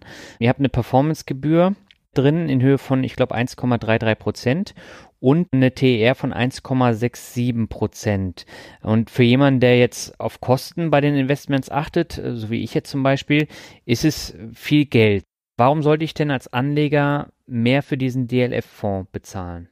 Ein Statement erstmal vorneweg. Wer ein möglichst kostengünstiges Produkt sucht und ansonsten keine anderen Auswahlkriterien ansetzt, der muss tatsächlich einen ETF kaufen. Mhm. Kein aktiver Fonds kann betrieben werden für das Geld, was ein ETF kostet. Das muss man ganz einfach sagen. Ja. Warum sollte man sich trotzdem aktive Fonds generell anschauen? Weil ich der Meinung bin, dass es aktive Fonds gibt, die ETFs nachhaltig outperformen über Jahre hinweg. Mhm. Äh, ich weiß, dass jetzt etliche Zuhörer aufschreien, aber das ist mir vollkommen bewusst. Ähm, das ist auch so ein Stück weit der Grund, warum ich das hier mache. Ich will das in der breiten Öffentlichkeit wirklich beweisen, mhm. wie das funktioniert, wenn man das nur mit einer vernünftigen Strategie macht und vor allem mit einem Setup fernab der klassischen Finanzindustrie. Weil mein Quintessenz, ich habe eben gesagt, ich habe einen Blogartikel geschrieben, warum Privatanleger besser sind. Im Endeffekt sind es die Rahmenbedingungen der klassischen Asset Management Industrie, warum 90 Prozent der Fondsmanager ja schlechter abschneiden als ein vergleichbarer ETF. Und wir haben jetzt hier ganz andere Rahmenbedingungen. Wir sind ohne starken Partner gestartet. Das heißt, äh, dieser Fonds basiert wirklich nur auf Baki Irmak und Stefan Waldhauser. Mhm. Das heißt, wir müssen niemandem Rechenschaft ablegen. Wir müssen niemals irgendwelche Quartalsergebnisse vorlegen. Wir können wirklich das Geld so anlegen, wie wir unser eigenes Geld anlegen würden. Mhm. Und ich meine, ich weiß ja, was ich seit 30 Jahren als Privatlehnleger äh, für mich erwirtschaften konnte. Warum soll sich das jetzt so sehr ändern, wenn ich gewisse Spielregeln beachte, dass ich zum Beispiel keine marktengen Titel kaufen darf, was ich natürlich als Privatmann kann? Ja. So, aber du hattest nach den Kosten gefragt. Genau. Ich glaube, das muss ich jetzt erstmal ein bisschen relativieren. Performancegebühr von 1,33 Prozent. Hast du wahrscheinlich irgendeinem Factsheet oder so entnommen oder wo kommt die jetzt her? Genau, ja. Dann muss ich das mal erklären. Die Performancegebühr für den Fonds beträgt 15 Prozent der Outperformance im Vergleich zu der Benchmark und die Benchmark ist der MSCI World. Mhm. Wenn da jetzt 1,33 Prozent steht, dann ist das eine Zahl, die jeden Tag schwankt mit der Outperformance. Mhm. Und es ist tatsächlich so, das heißt, äh, natürlich stimmt diese Zahl. Wir haben mit dem Fonds seit dem März letzten Jahres 20 Prozent Performance erzielt. Der MSCI World hat ungefähr 10 Prozent Performance erzielt. Das heißt, wir haben eine Outperformance von 10 Prozent und davon 15 Prozent, das kann ungefähr hinkommen, ja. Also man muss sagen, das ist eine ungewöhnlich hohe Outperformance. Ja, also so ein breites, weltweit aufgestelltes Portfolio, was 20 Prozent erwirtschaftet hat innerhalb der letzten zwölf Monate, das ist wirklich außergewöhnlich gut gelaufen. Dadurch auch außergewöhnliche Performancegebühr. Das wird in den nächsten Jahren sicherlich auf Dauer nicht so sein, befürchte ich. hm. Weil ich glaube, äh, wer diese Outperformance, es sind ja dann auch 10% Outperformance gegenüber des ETFs, wahrscheinlich werden die Anleger in dem Moment die 1,33 Prozent gerne zahlen. Okay. Ich habe jetzt nochmal nachgeguckt, woher ich die Zahl habe. Die stammt aus eurem Factsheet. Da habe ich sie her. Ja, dieses äh, jeden Tag generierte Factsheet von Universal Investment. Genau, genau. Da stand es drin und da standen nämlich auch die 1,67 Prozent. Jetzt würde mich natürlich interessieren, wie viel bleibt denn am Ende bei euch dann hängen? Das ist vielleicht auch nochmal interessant zu erzählen, weil es auch so den Mythos ein bisschen lüftet, ja, warum ist denn das alles so teuer und warum kann es nicht billiger sein? Bei den ETFs geht es doch auch. Mhm. Also an der Verwaltung von so einem aktiven Fonds sind eine Menge Parteien beteiligt, die alle bezahlt werden müssen. Ich hatte schon gesagt, da gibt es eine Depotbank, wo die Anteile letztendlich drin liegen. Das ist bei uns die Bärenberg Bank. Dann gibt es eine Kapitalverwaltungsgesellschaft, das ist bei uns die Universal Investment. Die gibt den Fonds aus, die stellt jeden Tag die Kurse, die kauft die Anteile, gibt die Anteile aus, die nimmt die Anteile zurück. Das ist also die eigentliche Verwaltungsgesellschaft von, äh, des Fonds. Mhm. Dann gibt es das sogenannte Haftungsdach, was die Compliance sicherstellt. So ein Fonds läuft in einem ganz engen regulatorischen Rahmen, überwacht von der BaFin in Berlin. Mhm. Dieses Haftungsdach sorgt dafür, dass die Dokumentation vernünftig ist, dass diese Regeln nicht verletzt werden. Also das ganze Thema Compliance wird da abgedeckt. Das sind schon mal äh, drei Parteien. Dann, ich muss sagen, das habe ich auch gelernt in den letzten zwölf Monaten erst, muss man einen Vertrieb bezahlen für einen Fonds. Ansonsten funktioniert es nicht. Okay. Wir sind gestartet und wollten eigentlich ja das mehr so als Selbstbedienung in, im Selbstbedienungsladen für Selbstentscheider anbieten und dann haben wir uns aber schnell eines Besseren belehrt, dass Selbstbedienung und aktiv gemanagter Fonds nicht funktioniert, weil die Leute überhaupt nicht aufmerksam werden auf den Fonds. Mhm. Das heißt, wir müssen, wie auch immer, wir haben jetzt keinen eigenen Vertrieb, den wir bezahlen, aber wir arbeiten mit Vertrieben zusammen, die letztendlich dann bei der Vermittlung auch was dran verdienen. Ich weiß gar nicht, wie 1,67 Prozent zustande kommt. Wahrscheinlich ist da noch ein Wirtschaftsprüfer mit eingerechnet, der ja auch noch bezahlt werden muss jedes Jahr. Mhm. Eigentlich verlangen wir 1,5 Prozent momentan.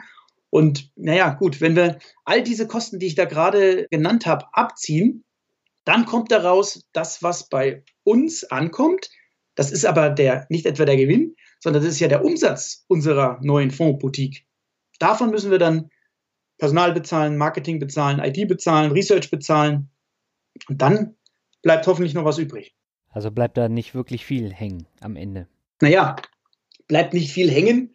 Das kann man so auch nicht sagen. Es bleibt nicht viel hängen oder es bleibt gar nichts hängen bei kleinen Volumen. Ja. Also bei einem Volumen von weniger als 10 Millionen Euro kann kein Fonds dauerhaft überleben, würde ich mal sagen. Das, das rechnet sich sicherlich nicht. Hm. Das heißt, man muss, wenn man so einen Fonds auflegt, es schon verdammt ernst meinen, wissen, was man tut, ein Konzept haben und auf einen Wachstumskurs gehen.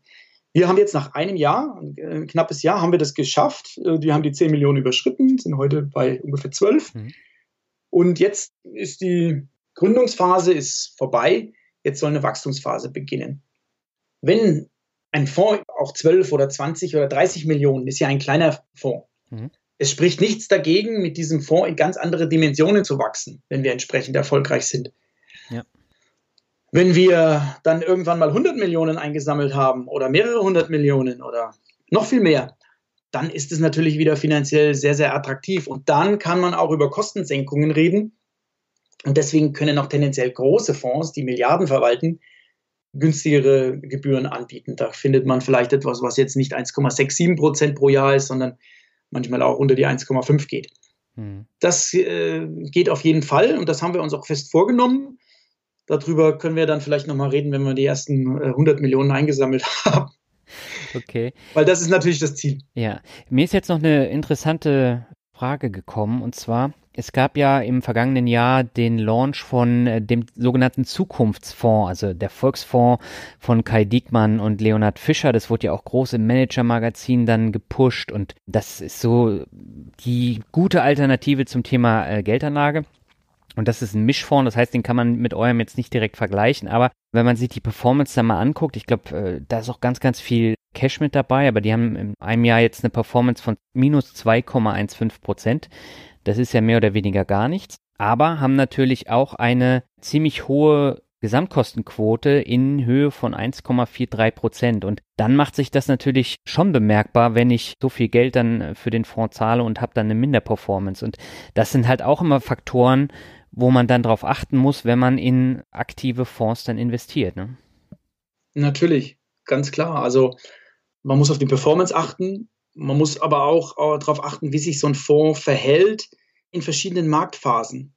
Ja? ja. Also, dass man sich mal anguckt, was ist denn jetzt passiert in der Korrektur im vierten Quartal. Mhm. Unser Fonds hat da auch gelitten. Wir hatten im September schon, ich glaube, 16 Prozent Performance und sind dann, haben diese 16 Prozent in der großen Korrektur wieder verloren, waren damit aber ganz zufrieden, ja. weil wir mit dem Markt verloren hatten, auf jeden Fall nicht stärker verloren hatten. Und dann in der Erholung haben wir uns deutlich ja, schneller wieder erholt, sind jetzt schon deutlichen Höchstkurse wieder erreicht. Bei 119, 120 irgendwas sind wir heute.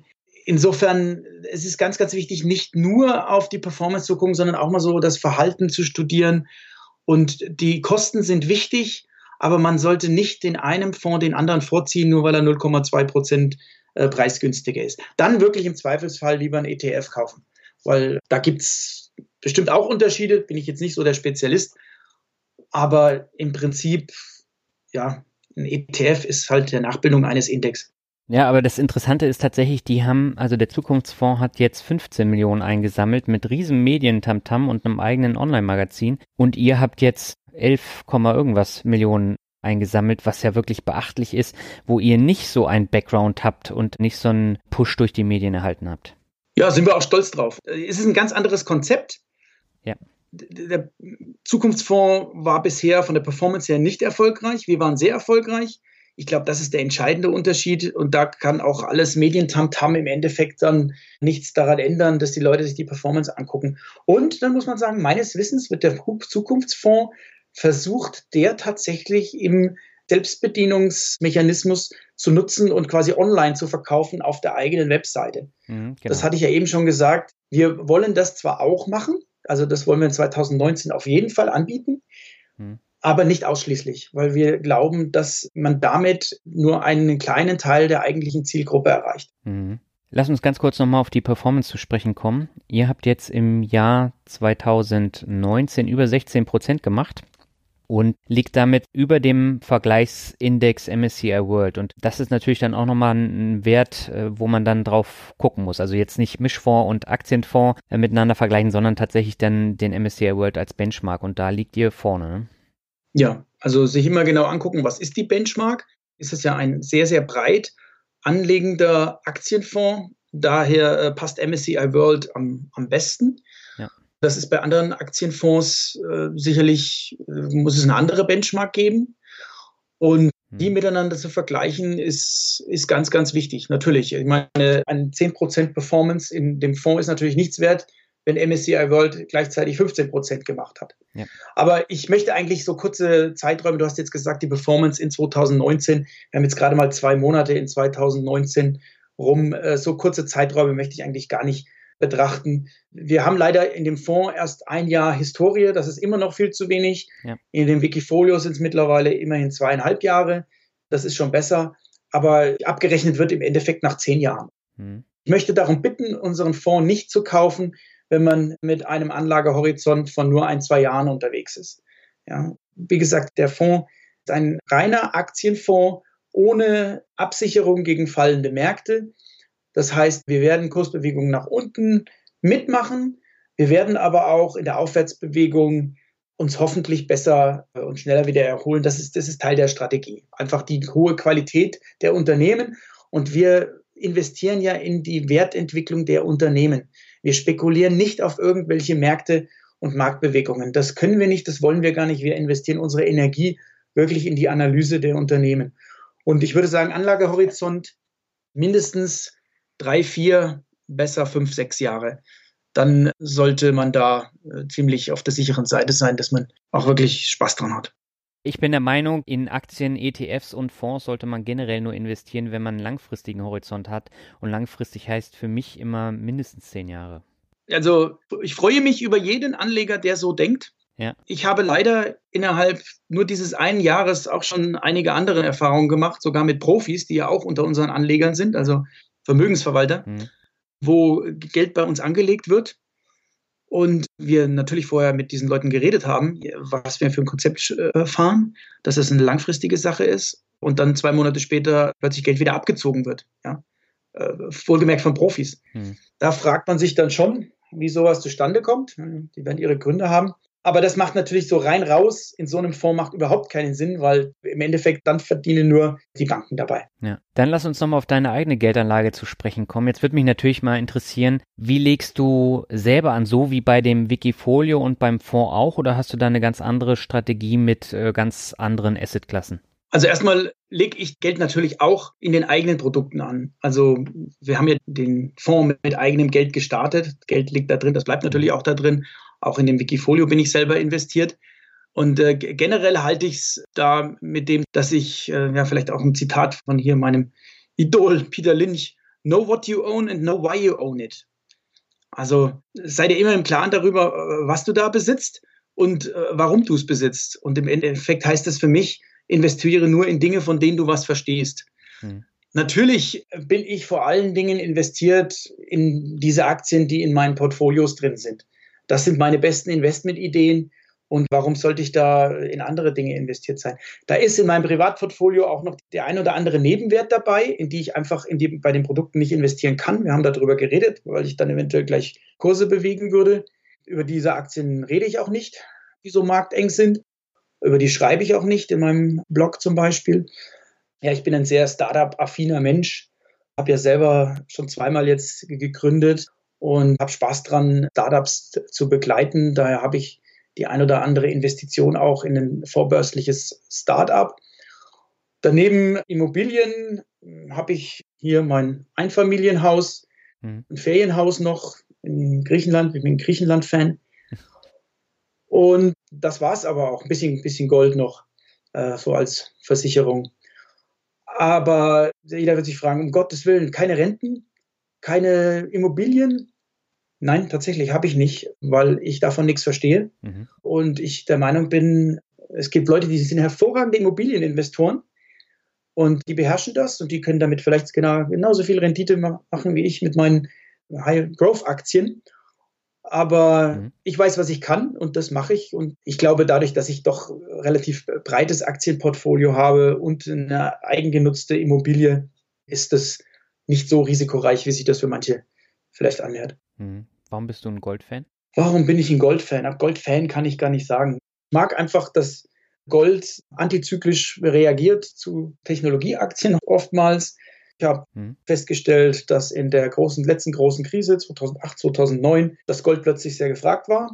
Also im Endeffekt auch ein paar Goldminenaktien in der Zeit zu kaufen, wenn sie keiner haben will. Das ist auch keine schlechte Idee.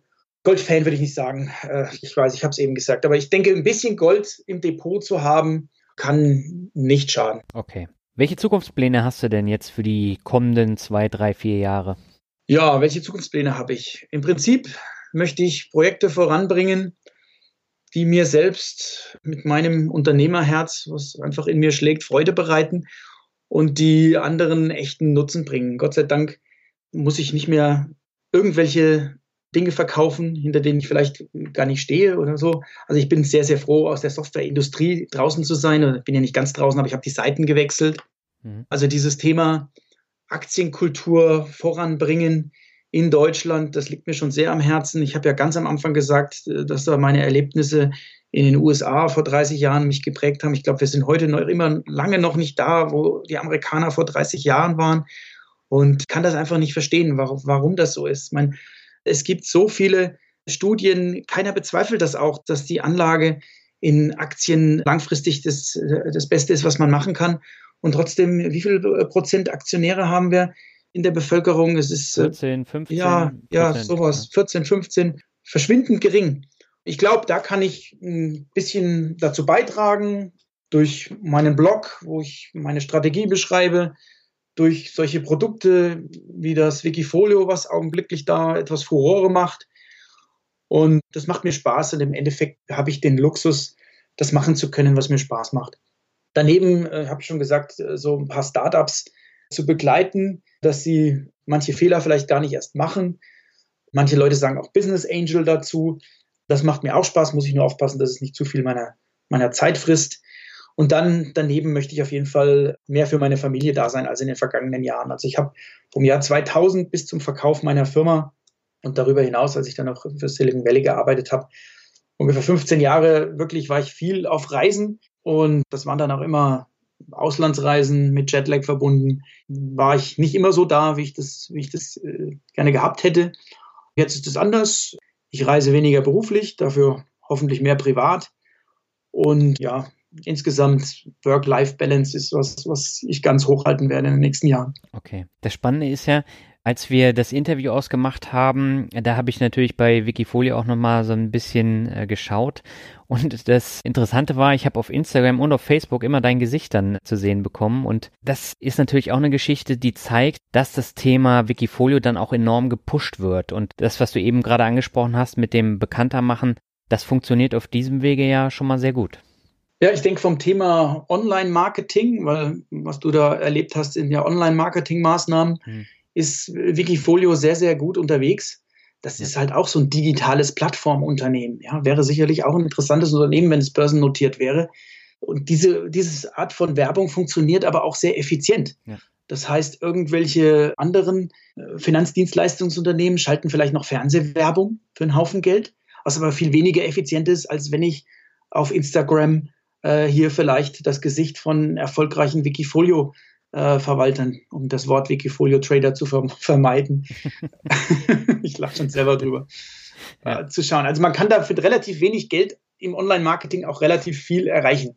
Deswegen ist ja auch Facebook und Google so erfolgreich. Ja, das ist auch interessant. Ne? Die Deutsche Bank hat ja ein riesen Bromborium gemacht, als Apple Pay jetzt auf den Markt kam. Die haben so viel Fernsehwerbung geschaltet und ich habe mich immer gefragt, warum? Ich meine, die iPhone-Besitzer sind jetzt auch nicht in der Überzahl. Warum muss ich da so schweineteure Werbung schalten und am Ende habe ich da gar nicht so viel von?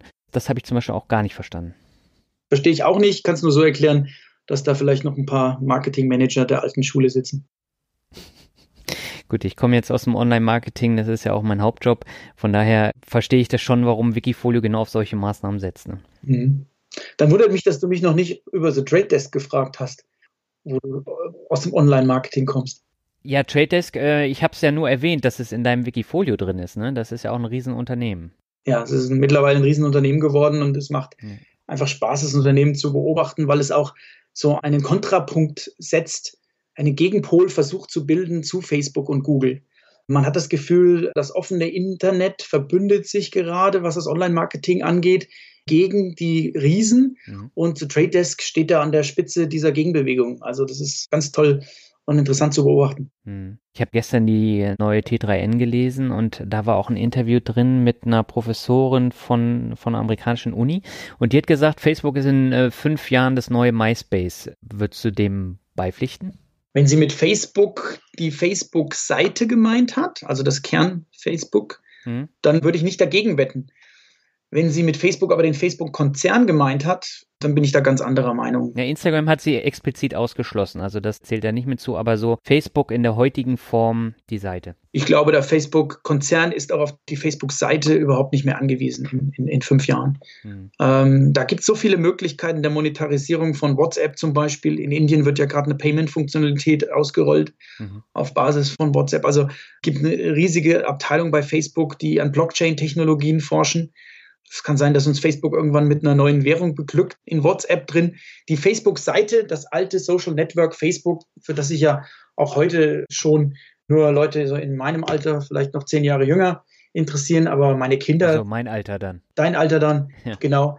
Meine Kinder die sind 12 und 14, die nutzen bestimmt kein Facebook mehr. Die nutzen Snapchat und Instagram. Die nutzen Snapchat und Instagram und aber WhatsApp. Ja. ja, und Instagram und WhatsApp ist halt die Art und Weise, wie die dann monetarisiert werden von Facebook. Ja, Stefan, ich könnte jetzt mit dir noch wahrscheinlich eine weitere Stunde quatschen, aber ich würde sagen, lass uns mal zum Shuffle kommen, zum Abschluss. Das heißt, ich nenne dir ein paar Begriffe und du sagst einfach, was dir dazu einfällt. Alles klar. Beginnen möchte ich mit Silicon Valley. Silicon Valley war für mich eine der spannendsten Erfahrungen meines Lebens.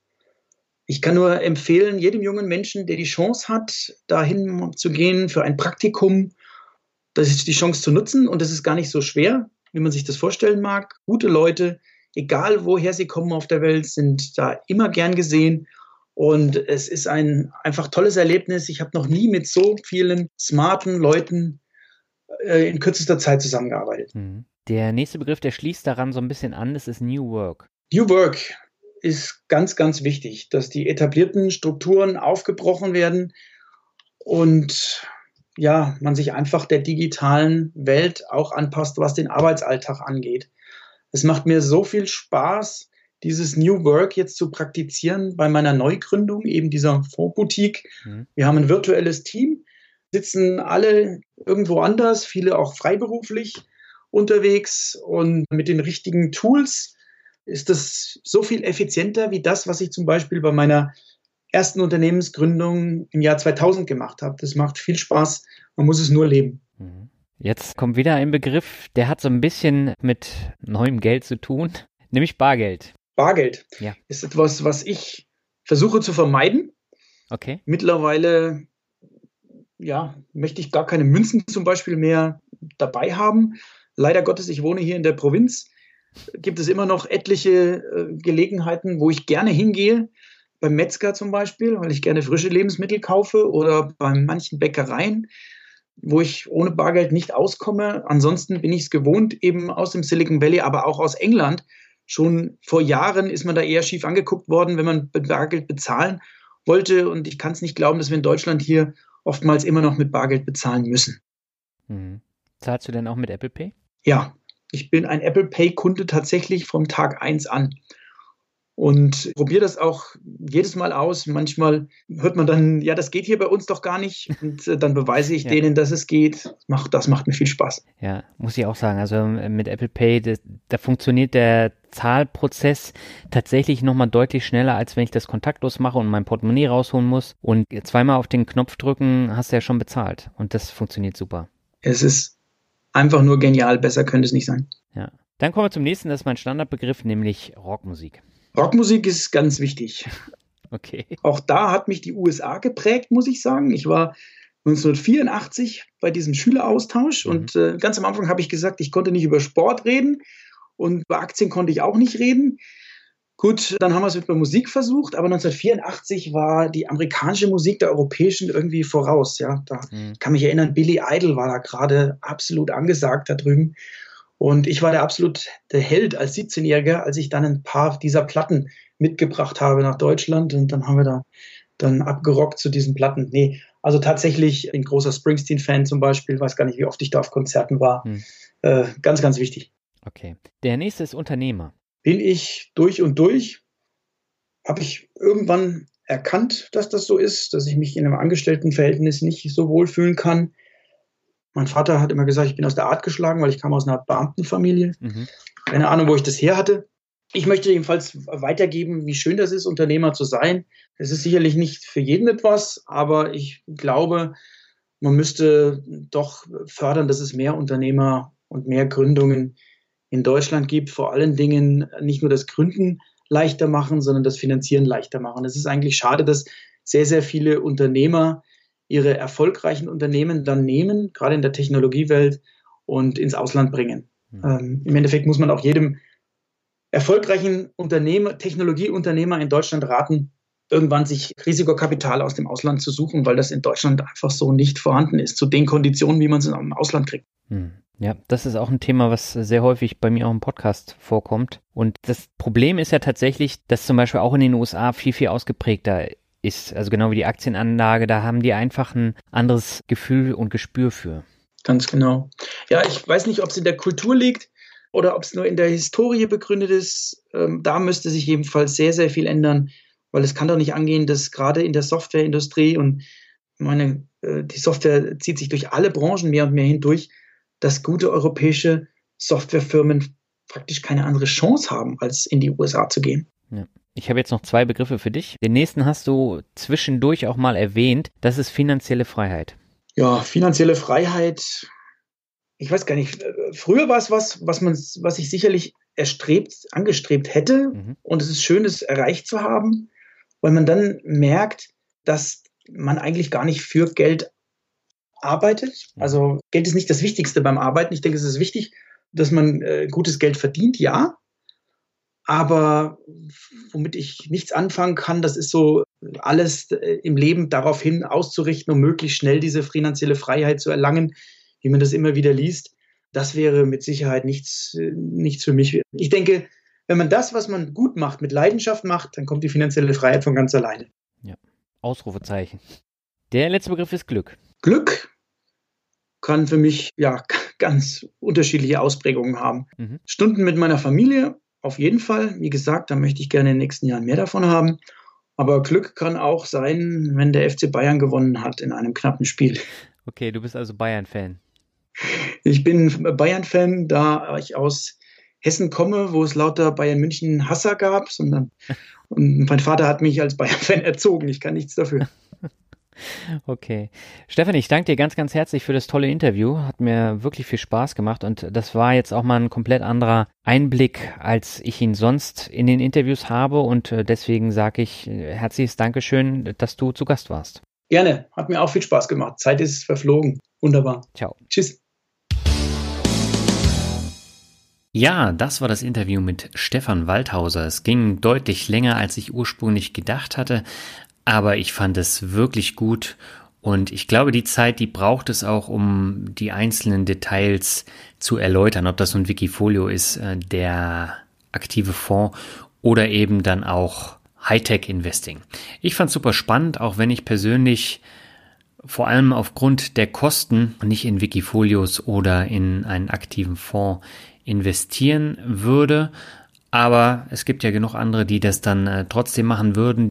Ja, ich fand es einfach interessant, was äh, Stefan da äh, zu sagen hatte, gerade auch, weil es eben äh, ja so ein, so ein richtig kleines Startup ist, dieser, dieser Fund. Und da steckt jetzt kein großer Anbieter dahinter. Mich hat es einfach auch mal interessiert, wie man äh, sowas dann auch aufsetzt. Ja, und an dieser Stelle kommen natürlich nochmal neue Bewertungen. Ja, und nochmal ein herzliches Dankeschön für die ganzen neuen Bewertungen, die nach meinem Aufruf in der letzten Episode gekommen sind. Hat mich sehr gefreut. Die lese ich auch in den nächsten Folgen dann wieder vor. Aber ich habe noch drei ältere Bewertungen und die werde ich heute äh, vorlesen. Die erste stammt von Pfälzer One und er schreibt äh, Folge 107, eine der spannendsten Folgen hat mich wachgerüttelt und eine neue Ansicht zum Einsatz digitalen Bezahlens mitgegeben. Ja, das war jetzt, äh, ich glaube, in der letzten Folge hatte ich auch schon jemanden, der die 107 sehr spannend fand und ich finde die 107 auch wirklich gut. Das war die Folge mit Dr. Norbert Hering. Und ich kann jetzt schon sagen, im April habe ich ein neues Interview mit einem Buchautoren und das ist ähnlich kontrovers, glaube ich, im, im Interview. Kannst dich darauf freuen. Die Folge kommt dann aber erst im Mai. Die zweite Bewertung ist ein Update und stammt von VKLKH und er schreibt super informativ auch für erfahrene Anleger. Ich update meine Bewertung, nachdem ich die Folge mit Richie von der Börse Stuttgart angehört habe.